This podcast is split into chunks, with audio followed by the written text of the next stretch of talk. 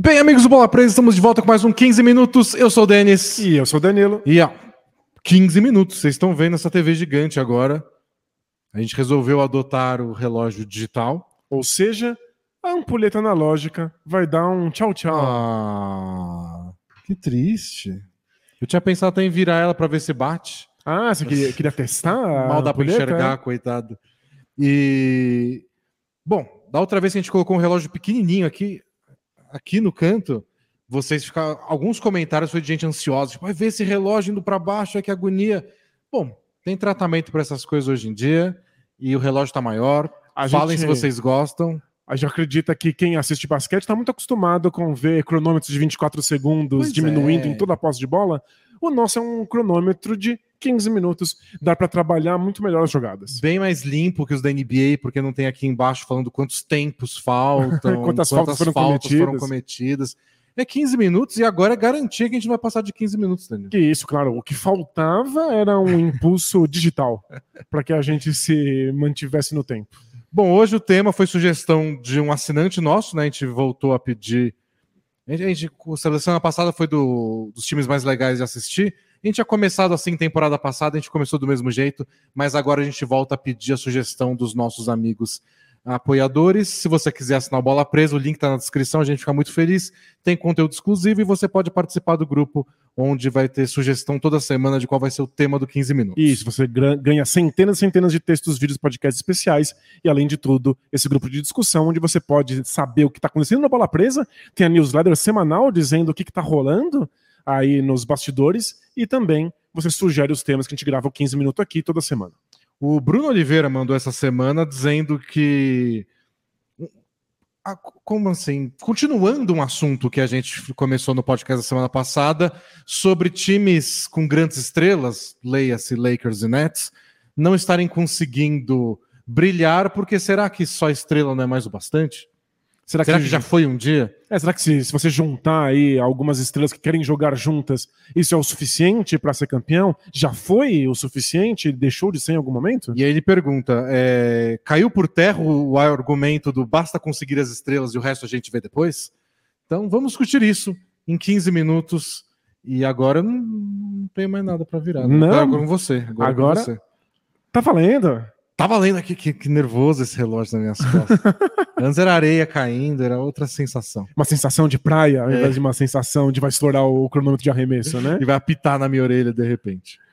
É, eu acho que a gente vale a gente começar essa discussão sobre construção de elencos a partir de estrelas com o Boston Celtics de 2008. É o exemplo clássico assim da, dessa nova era com essas regras salariais mais próximas de hoje. O primeiro super time é, foi esse. A gente pode voltar um pouquinho mais atrás, tem o Lakers do Karl Malone, etc. Mas já foi um pouco diferente. Acho que é mais próximo da nossa realidade o Celtics de 2008 e depois o Miami Heat. Isso, porque a ideia é que o Boston Celtics já tinha um time formado, um time jovem, que foi resultado de um longo processo de reconstrução daquele Boston Celtics. E eles mantiveram Paul Pierce, que era a estrela veterana daquele elenco, e aí fizeram uma reformulação total, trocando por Kevin Garnett e por Ray Allen, que eram estrelas em seus respectivos times, montaram um elenco estreladíssimo. Mas É. é claro que isso tem um custo. É, metade do time foi na troca do Kevin Garnett, mais uma galera, excluindo o Jeff Green, que tinha acabado de. Foi no dia do draft, né? A troca para o Seattle Supersonics. Sobrou lá dois meninos só, tipo Kendrick Perkins e Rajon Rondo, para ajudar a formar esse elenco ao lado desse trio de estrelas. Isso, e esses, esses são os dois primeiros efeitos de você juntar três estrelas num, num time. O primeiro é, se você trocou, você abriu mão da maior parte do seu elenco. Você mandou jovens jogadores, você mandou seu elenco de apoio, então você fica sem os jogadores com quem você estava acostumado a jogar. A outra coisa é que eles ganham muito dinheiro. Estrelas têm salários altíssimos tradicionalmente elas são muito bem pagas, o que cria um problema porque a NBA funciona com teto salarial. Então, se você ou trocou para receber uma estrela ou está pagando o salário dela de verdade porque você assinou um contrato, isso imediatamente, necessariamente limita o elenco de apoio que você pode ter ao redor delas. Então, por isso que a questão é, é consegue as estrelas primeiro e o resto vê depois, porque é difícil, tem menos dinheiro para gastar, mas tanto faz. O mais complicado é ter as estrelas. E o Celtics é um exemplo disso. Eles pegaram esses três jogadores, juntaram com os moleques que sobraram, precisava terminar o elenco depois disso e foram contratando vários jogadores veteranos, todos com contrato mínimo, mas que queriam, de certa forma, fazer parte desse time que parecia que tinha chance de ser, de ser campeão e de fato foi logo nessa primeira temporada. Isso, e essa é a propaganda que você dá para esses veteranos. Você tá aí no fim da sua carreira, você não quer fazer uma ajuda com minutos limitados num time que tem tudo para ser campeão? E com isso eles conseguiram atrair vários jogadores. Veio o Ed House, que era um arremessador, conseguia só, conduzir só, a bola. Ele, ele era um meio que conduzia a bola. Ele queria pegar a bola e arremessar. E ele arremessava rápido, mal passava a bola na mão dele, pegava e já soltava. Ele é um desses arremessadores que prefere olhar para a cesta primeiro e pensar no que vai acontecer depois, Exato, né? Mas ele é um excelente arremessador. É, o PJ Brown, que era um arremessador de meia distância, mas era um jogador de garrafão. Ele já foi um grande jogador na NBA nessa época, ele já estava bem no fim de carreira. É, o James Posey, que era um jogador que a NBA já tinha considerado se ele poderia ser uma estrela. O... Também bem no fim de carreira. Já estava no fim de carreira, já como um jogador bem secundário, bem de apoio. O Sam Cassell, que era veteraníssimo depois dos seus tempos de estrela no Milwaukee Foi a última temporada dele essa, não foi? Foi, e foi contratado já no meio da temporada pelo, pelo Celtics.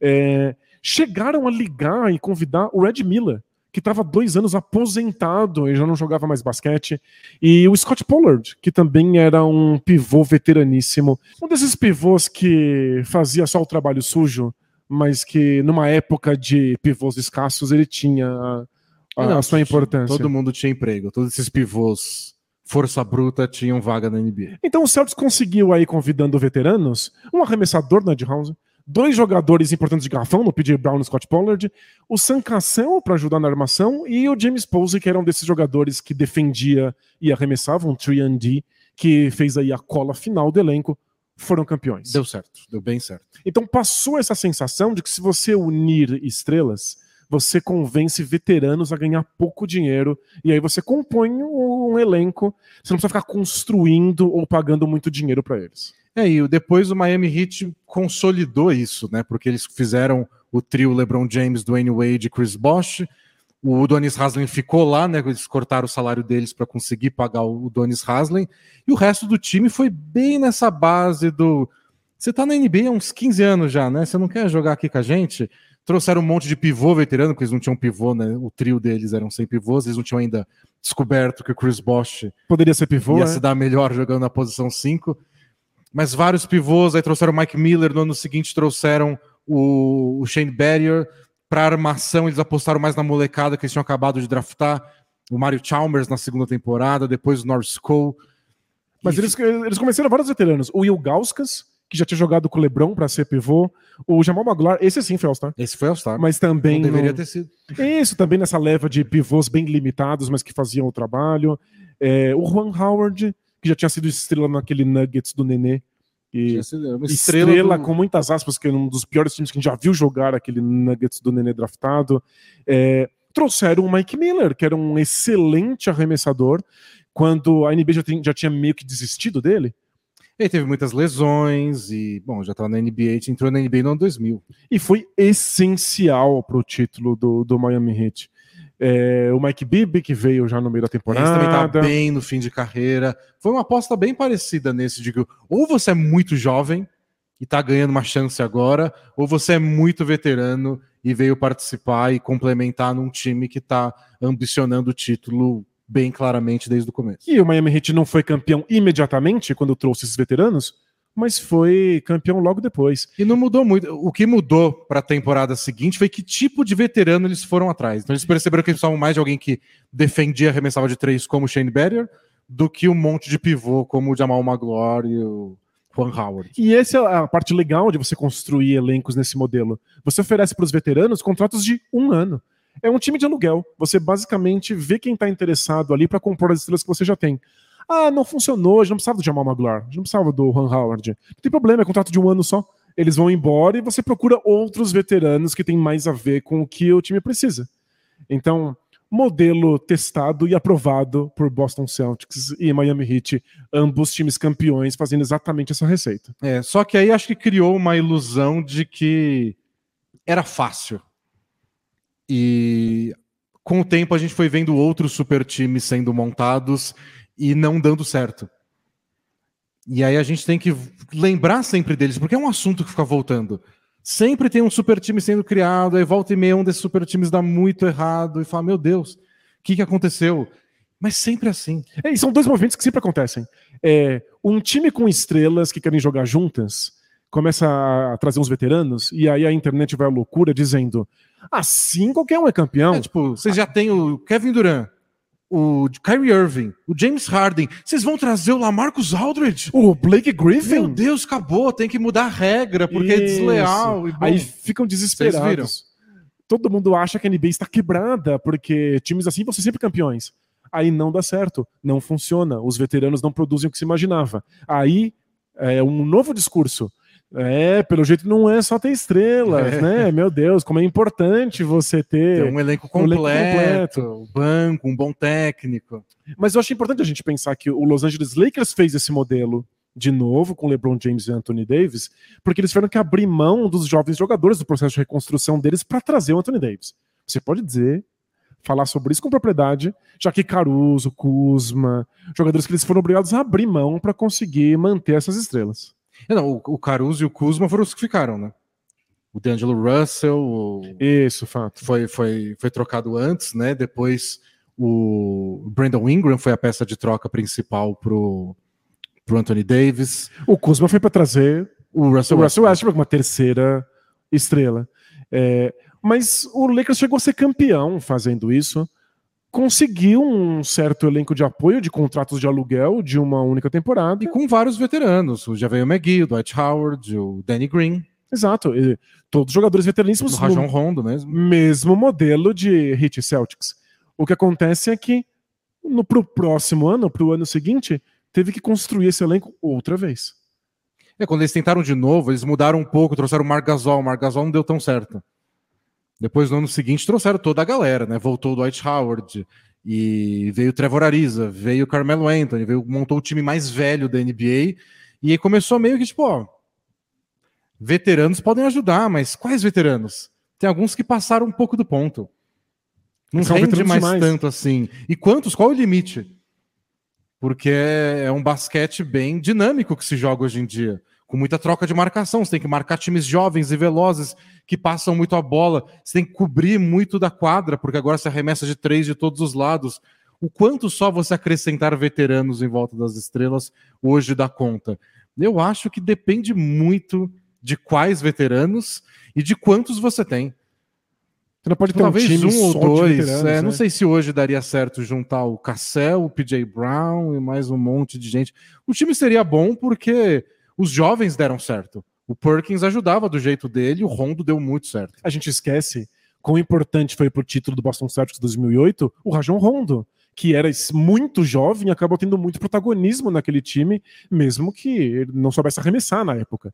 E aí, essa que eu acho que é uma questão. A gente Esquece que os tempos mudaram, a NBA mudou, o arremesso de três pontos é muito mais importante do que jamais foi no basquete. O próprio Rondo, que continua sendo um gênio do basquete, por não perdeu arremessar, valor. perdeu valor, tem muita dificuldade de ficar em quadra. E começa a ficar mais difícil achar veteranos que são arremessadores. A, a, veteranos arremessadores estão jogando na NBA. E custam aí, caro. Custam caro, ganham grandes salários, não vão ficar aceitando o salário mínimo para veteranos por um ano. É, um esse, contrato de aluguel. Acho que essa é a questão. Acho que o Mike Miller e o Shane Barrier, hoje, Custaria 10 anos fortuna. depois do que foi que eles foram para o Miami Heat, seriam mais caros. Porque eles ainda defendem. Aí você teria que, que contar com a vontade dele de fazer parte daquilo e aceitar um corte salarial bruto para isso. Tipo, não, realmente vou ganhar menos. E os salários hoje são maiores. Então, hoje, você sendo bem mais ou menos, conseguindo arranjar um mid-level exception lá com um time que está acima do teto, você já ganha mais de 10 milhões. Uhum. Você vai aceitar um contrato mínimo de 2. É, muito difícil. Então, tem um mercado grande para eles. Eu acho que a NBA, os general managers em geral, as, as, as gerências das equipes, estão mais ligados, todo mundo tem todas as informações. Não é uma época que, tipo, tem um Daryl Morey espertão aqui e outro lá. Não. Todo mundo usa os mesmos dados. Não tem um arremessador, um bom arremessador, que é um bom defensor também, perdido por aí. É, o Daryl Morey, quando estava sendo general manager do Houston Rockets, ele percebia que você conseguia jogadores muito baratos que faziam coisas parecidas com as estrelas.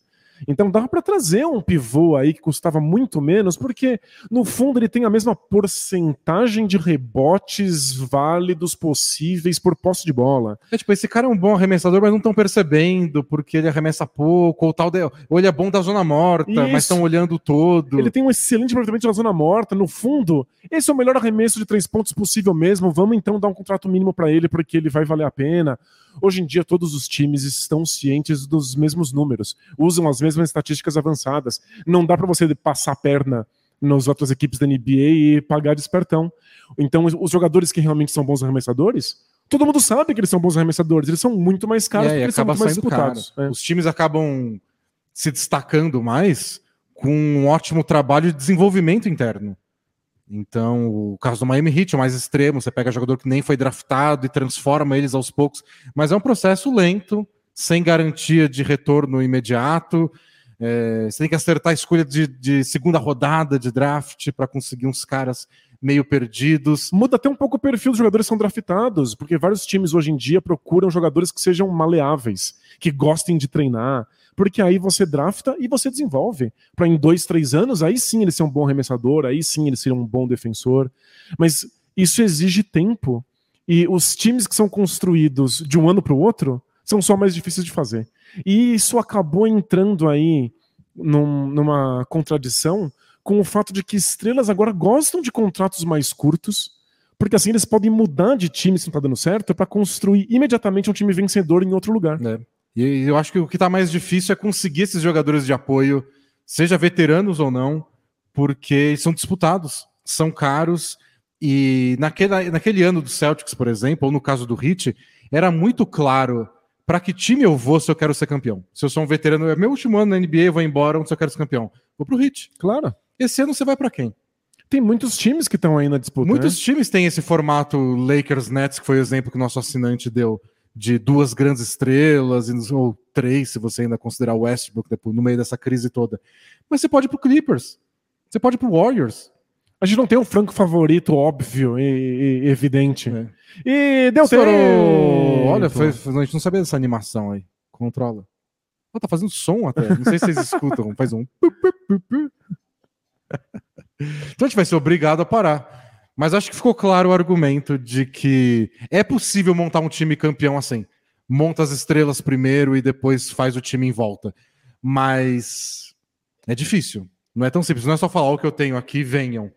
Você tem que ter negociação, lábia, de preferência escolhas de draft ou jovens jogadores para fazer negócios e complementar. Não é todo time que tem não são todos os times que acertam essas trocas. E é por isso que a gente está vendo aí muitos times que estão lutando por título, não porque trouxeram estrelas que já eram consagradas, e sim porque tinham vários jogadores que foram desenvolvidos, times como o Cleveland Cavaliers ou o Memphis Grizzlies, e que construíram aos poucos jogadores que sabem arremessar, que podem contribuir. Muito mais fácil hoje em dia você fazer esse projeto aí de longa duração do que transformar do nada um time em campeão. Mas tá vencido, parece vencido embaixo. É, a gente Nossa, passou aí um minuto, é pra, é pra gente ficar bem constrangido. Né? Envergonhado, né? né? Mas é isso, gente. Espero que vocês tenham gostado desses 15 minutos. Se vocês não gostaram, assina a gente, entra no grupo, manda um tema melhor. Só isso que eu posso dizer. É isso, é. Fica aí essa lição democrática. É isso aí. É, escolha melhor, é, se você precisa aí de mudanças drásticas na sua vida. Valeu, gente. Até a próxima. Tchau. Tchau, tchau!